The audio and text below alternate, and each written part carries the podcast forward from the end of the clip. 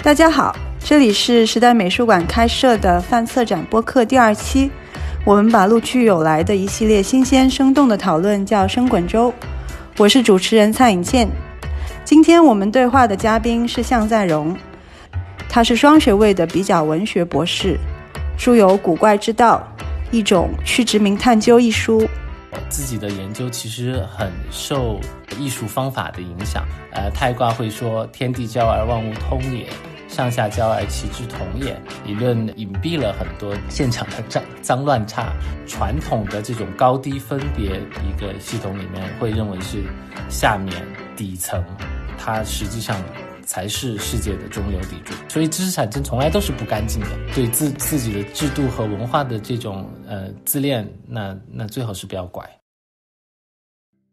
所以这里既然是一个美术馆开办的播客，那我们还是先聊一下在融在艺术领域的这些呃不务正业吧。因为二零一八年底的时候，我去参加时代艺术中心在柏林的开幕，但是错过了你在柏林世界文化宫策划的小世界主义周末。哈卡威他在一九九三年的时候举办过一个非常重要的展览，叫中国前卫艺术展。当时除了介绍来自中国的前卫艺术，还包括有剧场和音乐的部分。那么，作为一个学者，你为什么会在哈卡威这样一个艺术机构里面策划活动呢？首先，谢谢 Nikita 的邀请。就是说到柏林世界文化宫，然后它的那个简称叫做哈卡威，它是说 Haus der Kultur der Welt。然后我们就说哈卡威了啊，之后呃，大家听到这个奇怪的词，它就是柏林世界文化宫的意思。嗯，这个哈卡威实际上呢，它不是一个单纯的一个艺术机构，就是它当然它的那个呃艺术部门是可能是最有影响力的一部分，所以大家会觉得它是一个呃艺术机构，但实际上呢，它还有其他的学术的呃电影放映，然后。或者是甚至文学节，然后音乐这些都有。就我自己来说呢，我自己的研究其实很受，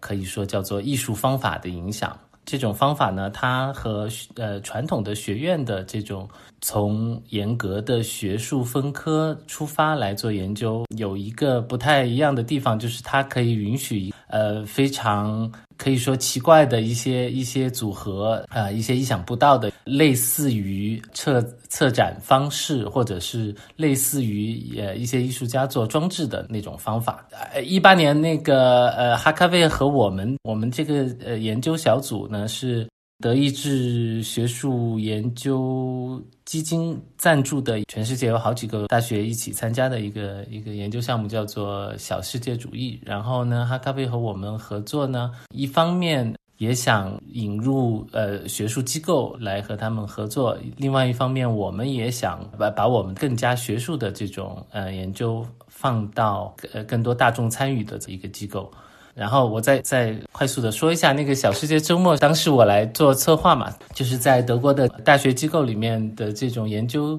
基金给的一个巨大的一个自由。最后我做了一个三天，一个很疯狂，这里面有各种各样的内容，从艰深的理呃理论讨论到，比如说行呃请了很多记者，然后行动主义者，然后过来做工作坊。电影马拉松到装置展览，然后从诗歌朗诵到音乐，这个全部都砸在这个三天的这个里面。然后最近我正在编，马上编完，可能六月份就可以出这活动的画册和文集。现在的名字叫做 Minor Cosmopolitan Thinking Art Politics and the Universe Together Otherwise，小世界共同重思艺术、政治和宇宙。这个主要是印刷的出版，但是我们会有一个。网站，然后网站上会有一些呃 video 啊，还有当时活动的一些，比如说音频啊，什么都会放在上面。对，嗯，回到你的就是一些写作和研究，包括你之前撰写的一篇文章叫《山寨：一种南方理论》里面，其实提到了张国荣的歌《当年情》，还有吴宇森一九八六年的电影《英雄本色》。呃，因为我我住在广州嘛，所以其实我看这部电影的时候特别小。你不提起来的时候，我都忘了电影里面这个黑帮情谊其实是建立在美元假钞这个背景上的。你在山寨这个文章里面还提到了，就说就拿造假来说，除非陷入一种当代东方主义和文化相对论的泥沼，我们很难说制造假美钞来回应美国引领的。金融全球化和新殖民主义一定是值得赞扬的壮举。你还问了很多问题，尤其是围绕高端和低端这一组二元的呃二元的概念。你问你说到底多低才算是低端？全球化之高低如何分别？何为高端全球化？如果山寨是低端全球化的代表，那么我在题目里写下的一种南方理论到底是什么？难道是一种低端理论？如果理论可以低端，那么实践呢？什么又是高端的实践？我在这里还想顺便卖一下广告，因为在荣的这篇文章呢，已经收录在时代美术馆的网络期刊《南方以南》当中。感兴趣的朋友可以留意我们近期的发布。回到我们今天要讨论的话题上来，我们是不是可以说，你在文章里讲到的高级口罩，可以被理解为与南方理论相对的所谓高级理论？你近期还发表一篇回应法国哲学家阿兰·巴迪欧的新冠手机的文章，提到了现在主导全球的学术研究，包括呃艺术话语的后殖民理论，主要的来自于印度经验。但因为殖民历史和语言的关系，印度经验可能更容易的被翻译出来，并且被英美的理论界合法化。但是仍然有很多的非西方经验是没有办法被翻译的，又或者在翻译当中就流失掉了。另外，这些经验也必须要套在一个殖民、被殖民、前殖民、后殖民的二元框架以内。我们是不是可以说，巴迪欧的问题是，他对非西方的农贸市场，就是他文章里说的 “white market”，完全缺乏经验知识？我们这一代人可能也都还有一点跟妈妈一起逛菜市场的记忆。这里面除了鲜活的气味，还有特别真实的，比如人和人、人和其他的物种。包括蔬菜啊、家禽等等之间的关系，这些经验很难被抽象，也没有办法放进高或低、左或右的二元框架里面。但是在面对危机，尤其是像新冠的危机的时刻，绝大部分的人都宁愿找一个比较安全的位置。我们拿这些不高不低、非左非右的经验要怎么办呢？你提到这个问题，忽然让我意识到，我当时在写下高级口罩的时候，其实有一个先前的一个对于这个所谓低端全球化的对应。实际上，这个高低的二元对立的这这样一种认识世界的方法，可以看出它非常根深蒂固。就是我们在说西方中心的时候，我们不一定是说西方人的思考就是西方中心，这个西方中心大可以是中国人自己的。所以，我我在文章里说到的这个高级口罩呢，其实也也是把用它来做一讽刺也好，或者是一个比喻吧。呃，一开始的时候，呃，你像前两个月在欧洲和嗯美国官方的也好，包括是世卫组织，他们的呃对大众的宣传都是说口罩无用，但他那个口罩无用论背后实际上。你仔细的去看他的那些说法呢？这个口罩，嗯，无用的原因不是说口罩无用，是说你们不会用。然后这个高低问题呢，也就是我们在讲这个太卦的时候呢，呃，太卦会说天地交而万物通也，上下交而其之同也。它是怎么交的呢？它是地天卦，就是它的那个地，呃，代表地的那那个三个阴爻是在上面，代表。天的三个阳爻是在下面，在太卦的这个对世界的认识里面，它的上下一定是要反过来的，就因为它只有地天卦，呃，这样的一个状态，阴气往下走，阳气往上上走，才能交融。就它反过来，如果天在上，地在下，不交通的话，它就成了痞卦，啊，所以这个大概是我的高低的这个翻转后面的一个强大的一个理论支持，就是来自于。太卦，然后现在在面对像新冠的这种所谓的全球大爆发，最近可能也会听到一些，比如说德国的默克尔他出来讲讲话，呃，甚至罗马的教宗出来讲话，都会强调一就是中文说的同舟共济，这个是一个世界的问题。这个问题源于 全球化的今天的这种非常快速的交通，但是它的解决恐怕也还是要通过同样的方方法来思考。我们可以回到那个印度经验，还有其实巴迪欧文章里面讲到的这个，他拿出了笛卡尔的这个理性主义来作为一个比较主要的论据。我觉得这一点也是非常值得展开的。印度经验非常重要，实际上就是我现在回想以前上学，在在国内上学，对于印度的知识非常的碎片化，可能对定数最大的一个认识就是来自于《西游记》。呃，后后来有国内有一个中印的这个艺术交流的一个西天中土，对，那我们实际上中印中印的这个直接的交流是很少，因为我们的小世界主义的研究小组，我们有很多的印度这边的学者，我们每次聊起来，他们都会觉得，哎呀，我们对中国的认识非常少。反过来，我也觉得我对印印度整个的呃历史也好，它错综复杂的很多的殖民和后殖民的呃这些状况，直接的认识比较少。但是有一个很呃有意思的现象呢，后来红遍全球的这个后殖民理论，它呃后殖民理论的三巨头，其中两位都是印度人，然后他的这个印度经验的话，在。通过后殖民理论的写作当中，就呃得到了更多的呃传播吧。其中有一个奇怪的这种，嗯，甚至可以说本末倒置的一个现象，就是说，呃，我们对他在印度以外的认识，实际上来很多来自于这个美国精英学院，比如说哥伦比亚大学的 Spivak，呃，哈佛大学的这个黄米巴巴。然后他们的写作呢，又非常的艰深难读，深受这法国理论或者说英文写的法国理论的这种很艰深的呃文字的影响，所以在某种程度上也可以说，这个理论隐蔽了很多现场的脏脏乱差，呃，有很多就是迷失在翻译的过程中。说到这个脏乱差呢，就是我们在跳到说最近巴迪欧写的那篇文章，我自己也。写了一个呃很比较愤怒的一个回应吧，就是他这个文章一出来的时候，呃，真是吓了我一跳。就是这个这个纯理论能够傲慢到这种地步，我最后那个文章也是从他说武汉省这个这个笔误开始展开，就是他的这个傲慢就体现在在这种小的呃细节上，武汉省啊，或者说他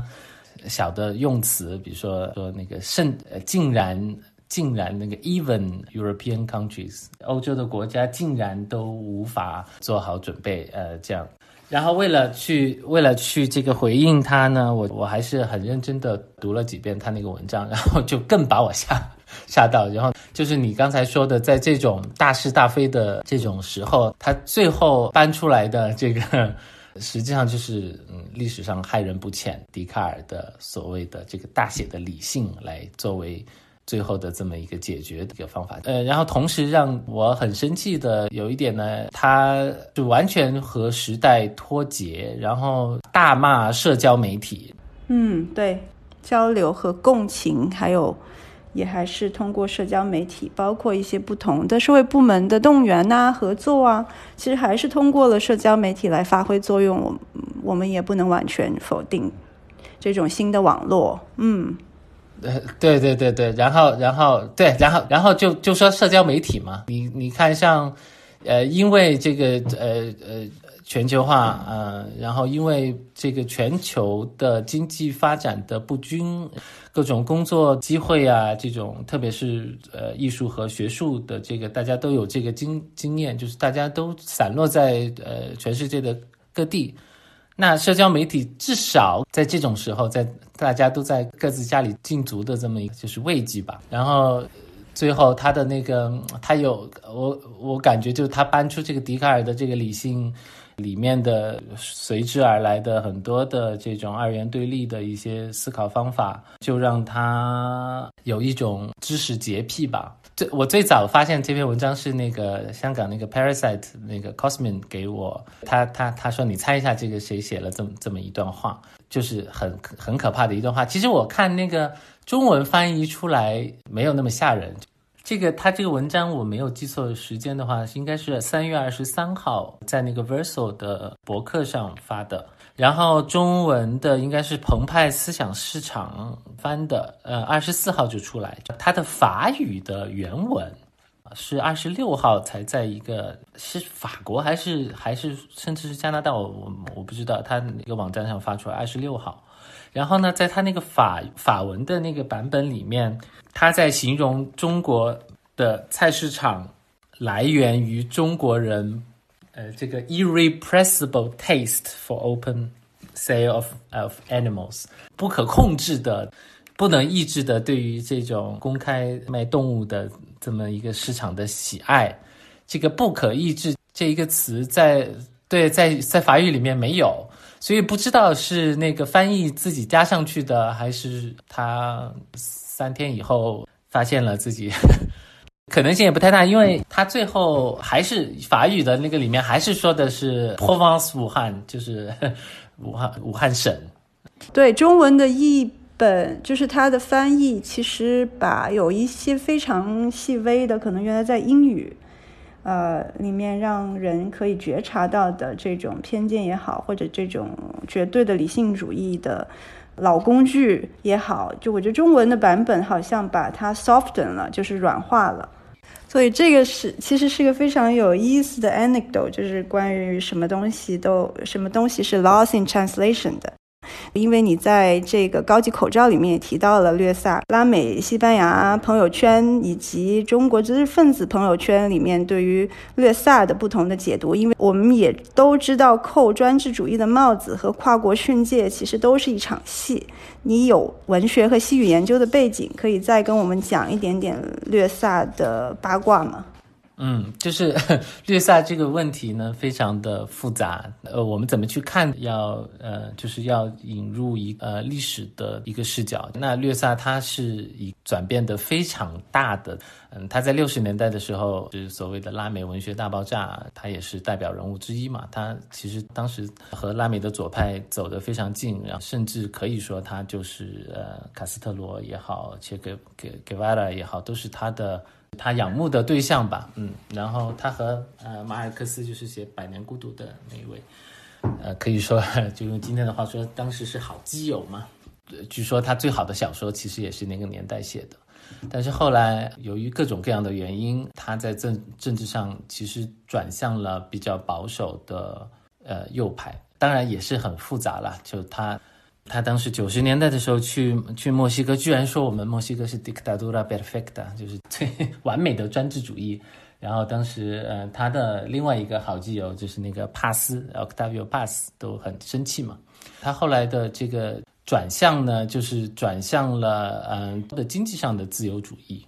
这个在中文的语境里面呢。呃，我们如果把它完全的呃，从他自己的这个政治转向的这个历史里面把它抽离出来的话，会会去认为他所谓的自由就是我们想象的那个自由。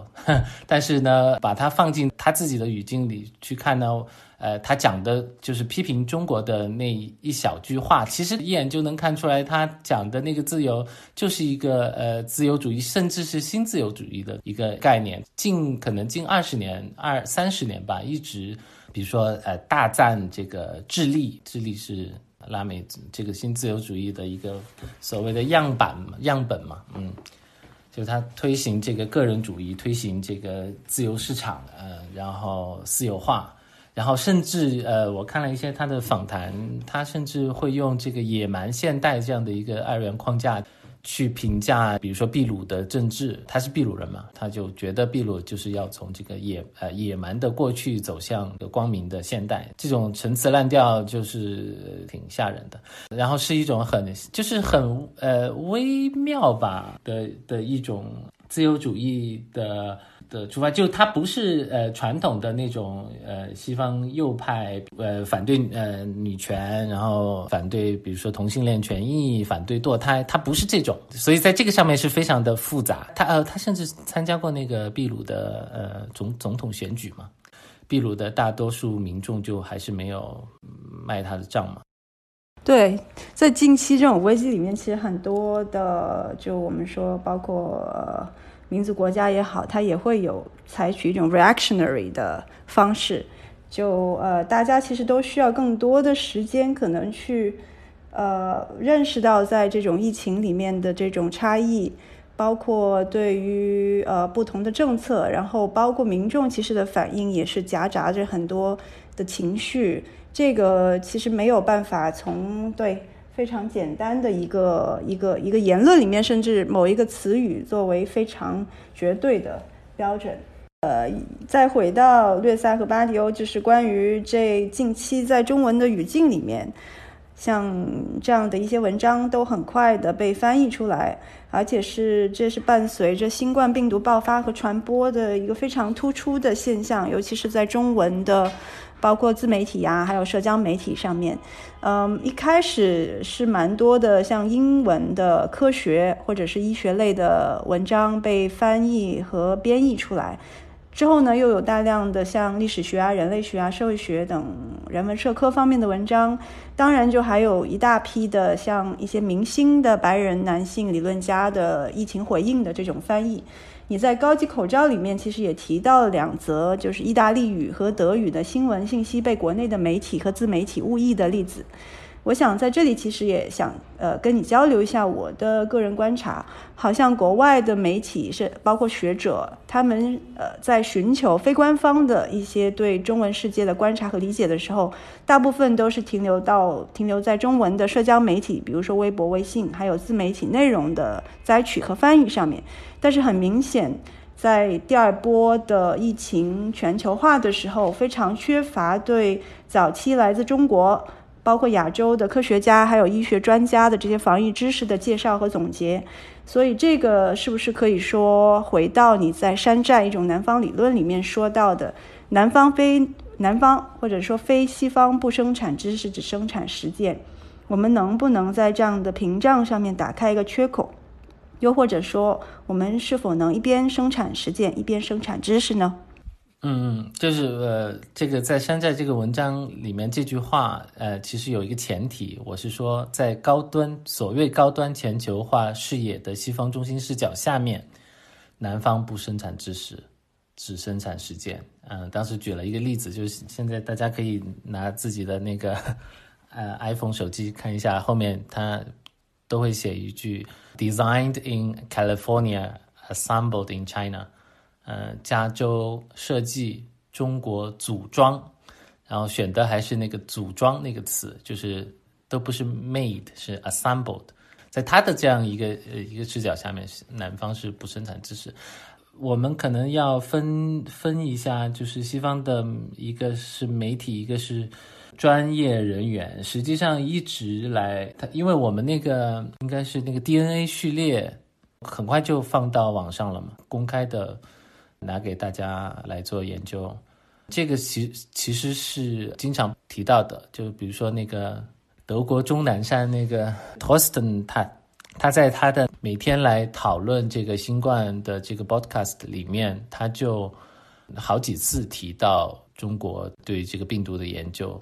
当然，那个那个媒体上的各种，他没有那么及时。然后呢，国外的媒体呢，我们也要就是像 像去。看那个略略萨，也要看他的就他的政治倾向也好，还有他的一些风格也好，他有的就是哗众取宠，以假新闻为博取眼球。就是我我想到就是上上周吧，你们和那个买令小组做的那个那个访谈，他们他们呃就是抗议的那节目，我也去找来看了一下，让人生气的不仅是说。呃，非常的 racist，同时让人非常气愤的就是他还不好玩儿，就他一点都不搞笑。是你花了那么多精力，然后去弄一个节目，他一点都不好笑。然后再再说回这个理论和实践的这个关系，就是中国现在不一定是地缘政治上所谓的南方，当然中国在这就是在所北半球嘛，所以北半球，呃，我再说到那个文章里那个前提，就是高端全球化视野的西方中心视角。这个南北北上南下，南南方一一直是下面嘛？南方呃，在这这样的一种想象里面，其实一直都是处于低端。有一个拉美的一个很著名的一个艺术家，呃，Joaquin Torres Garcia，他有一个作品叫做《America Invertida》，就是反过叫做反过来的美洲。他就是把我们熟悉的那个地地图的视角，南面画在上面，北面画在下面。然后这样的南北就调转了嘛，这个和那个太卦的那个天地调调转也有点 有点 对有点像。但是呢，我我现在是想说，就是在讲到这个生产和呃这个实践和和知识。我们那天在和几个这边的朋友说，就是在这样的一个全球大流行，然后隔离的这么一个时候，我们就很清楚的看到谁是在保证世界的。继续运行，快递小哥就是如果没有快递小哥的话，会很麻烦。然后就更不用说呃各种各样的各各种各样的医务人员、护士、医生、打扫卫生的清洁工人等等等等，这些在传统的这种高低分别一个系统里面，会认为是下面底层，它实际上才是世界的中流砥柱。再讲实践和知识，再讲一个好玩一点的，就是讲吃。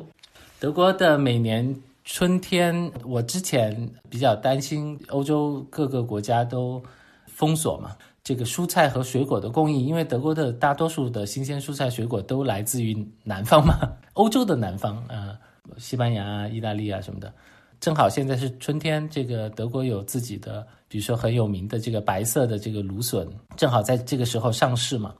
但是其实今年差点无法上市。去收割这个白色芦笋是一个技术活，然后呢，虽然是一个技术活，但是它每年其实是那个季节性的这些廉价劳动力来完成，就它就是每每年春春天这个快收割的时候，罗马尼亚那边过来的工人来收割。今年工人过不来了，然后德国人呢，呃，农场雇不起。还有，他们也没这个知识，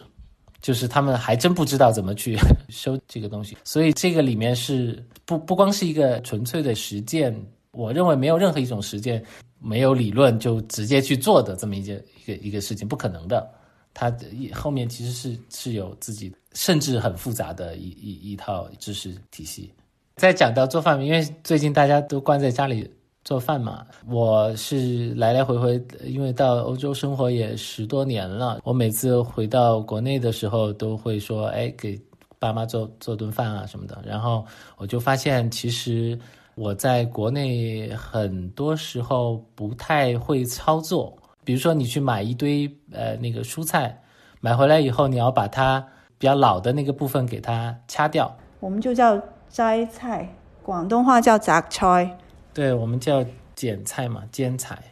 然后呃，这样的知识我就是没有的，嗯，因为欧洲的这它的超市里也好，甚至是这种农贸市场卖的东西，它都已经给你剪好了。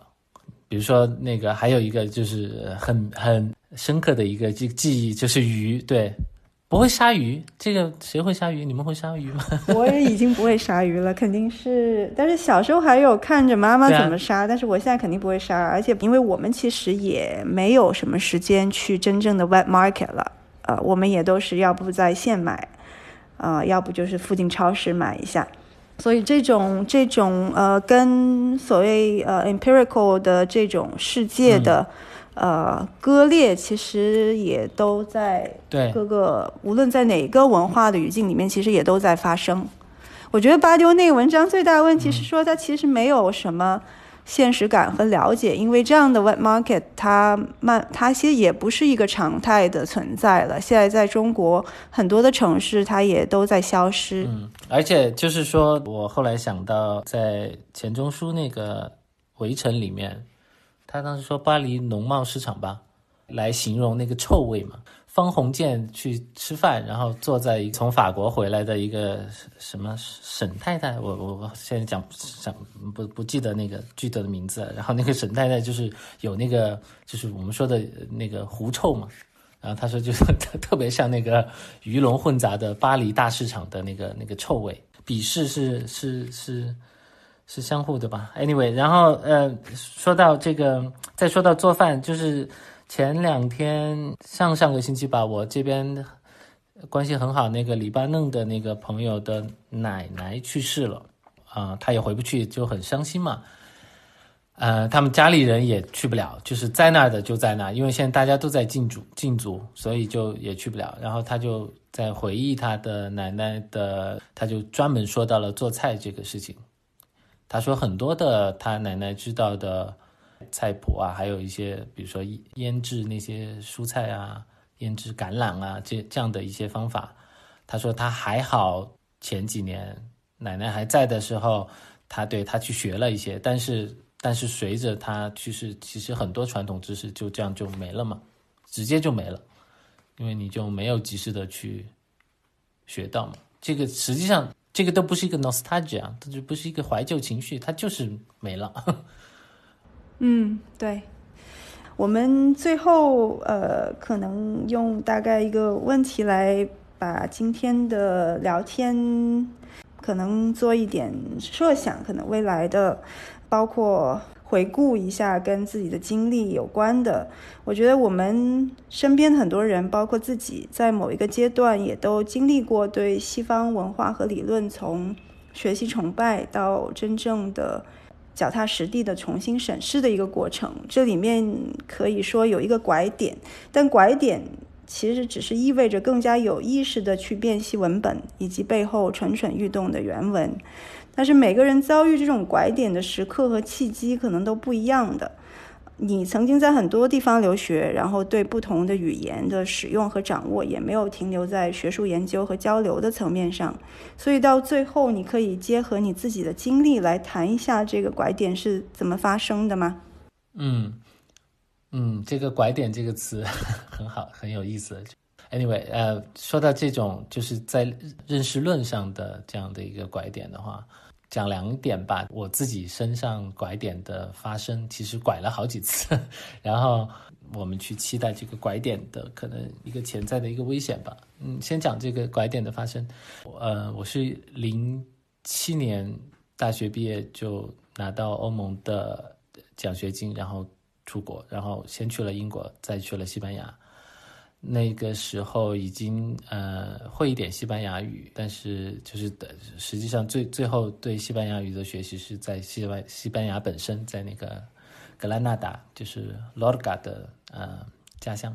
从此以后对西班牙语非常的情有独钟，就是实际上西班牙和之后我去的拉美，特别是墨西哥，给我打开了非常不同的。好几扇窗户。我在回顾之前，对于因为我大学是学英文的嘛，在回顾之前，在国内的对于国外的这种学习的话，实际上在很大程度上，我们还是所谓的外国就是英语国家。高考说外语，百分之九十的情况下，其实就等于英语。呃，我我最近还还去再看了一下我侄女的高中的那个历史书，我们。对于拉美、中东、非洲，在历史书里面基本没有认真的学习和了解。如果不说那么远，说近的韩国、东南亚的历史，我们也不知道，就甚至是就是一片空白。这几个地方近一点的韩国、东南亚，特别是呃像泰国、菲律宾这些，有可能是流行文化也好，比如说电影也好，从这样的一个角度来理解的。但是我们正式的去。学习完全没有。当然，我们现在谈的是改革开放以后嘛，就是九十年代啊，两千年以后这样的一个经验。实际上，我们再往前看一代，就是我们的父辈，呃，五十年代、六十年代，他们有一些知识我们是完全没有的。比如说，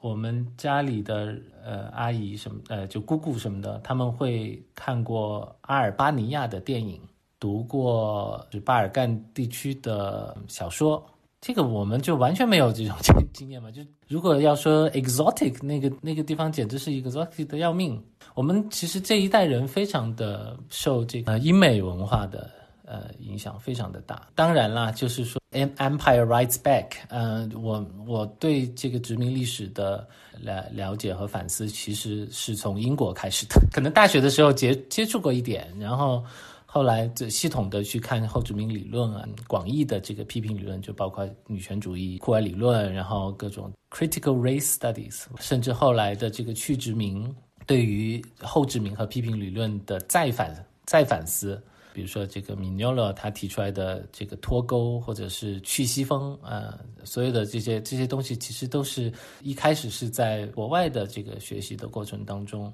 嗯，接触到的。嗯，我自己的那第一本专著其实也用了就是去殖民这样的一个方法和这样的一个概念，但是其实近期可能最近五到六年吧，又拐了一下，再拐了一下，就更接近对于巴丢的那个文章的那个理性洁癖的批评，再去仔细的去看历史。我们会发现，知识生产就算是西方白男的知识生产，它也不是来自于一个干干净净的、是纯粹西方脉络的情况下产，不是在这么一个情况下产生出来。它实际上已经是夹杂了很多的各种各样的非西方的文化、人、艺术、历史，然后宗教这样的各种各样的接触，然后产生出来。所以，所以知识产生从来都是不干净的。如果是谁认为知识产生是干净的话，那那那肯定是没有去认真的去看这个呃思想史。之前讲到那个哈咖啡，我没有说那个哈咖啡就是现在的那个世界文化宫的那个地方，它那个地址非常的和柏林的很多地方一样，就是在那个历史非常的有意思。它的原址呃二十世纪初呃应该是一九一九到一九三三年。它那个地方是一个很有名做性研究的一个人，叫做 Magnus Hirschfeld，他创立的那个性研究所在那个地方，然后后来是被纳粹给给毁掉了嘛。讲到 Magnus，嗯，他有一个，他实际上三十年代到上海的时候，就他当时有个中国男朋友，包括后来罗兰巴特到日本的各种的情人也好，还有拉康以前是学中文的。更不用说印象派和和这个日日本艺术对印象派的影响，这个墨西哥对超现实主义的影响，后现代在拉丁美洲的生成，等等等等，这些都是在我自己的研究的过程当中就再拐了一下。就是现在我更有兴趣的，不是去去看这种后去殖民的理论框架下的所谓的脱钩，就是没法脱。就是现在新冠的这个事情。不是让我们大家更意识到同舟共济吗？当然，讲到拐点，它有一个危险，就是现在我们也不知道这个在现在这样的一个情况下去谈这个拐点，是不是有点危险，或者是没有必要？因为就每天都在反转这这些故事，然后我觉得这样的这样的一个对自自己的制度和文化的这种呃自恋，那那最好是不要拐，就是这个。这个把自己当高级口罩，那就真的太就很麻烦了。其实就你说到那对略萨也好，巴迪欧，还有包括很多的其他的这个西方的思想界的这个迅速的在中文的这个语境里的这个翻译，其实它它还是体现了我们的一种知识界也好，民间的也好的一种开放包容的传统吧，是需要呃。再去强调和保存的，而不是说现在我们拐了，我们要脱西去西方，然后要觉得自己就是因为在在新冠的这个处理上处理好了，所以我们在什么其他的地方都是对的，然后都是好的，都是天下第一。轻笑声在为我送温暖，你为我。注入快乐强电，轻轻说声，漫长路快要走过，终于走到明媚晴天。星星欢呼跃起，像红日发放金箭，我伴你往日笑面重现。轻叫声，共抬望眼看高空终于晴天优美为你献拥着你当初温馨再涌现心里边童年稚气梦未污染今日我与你又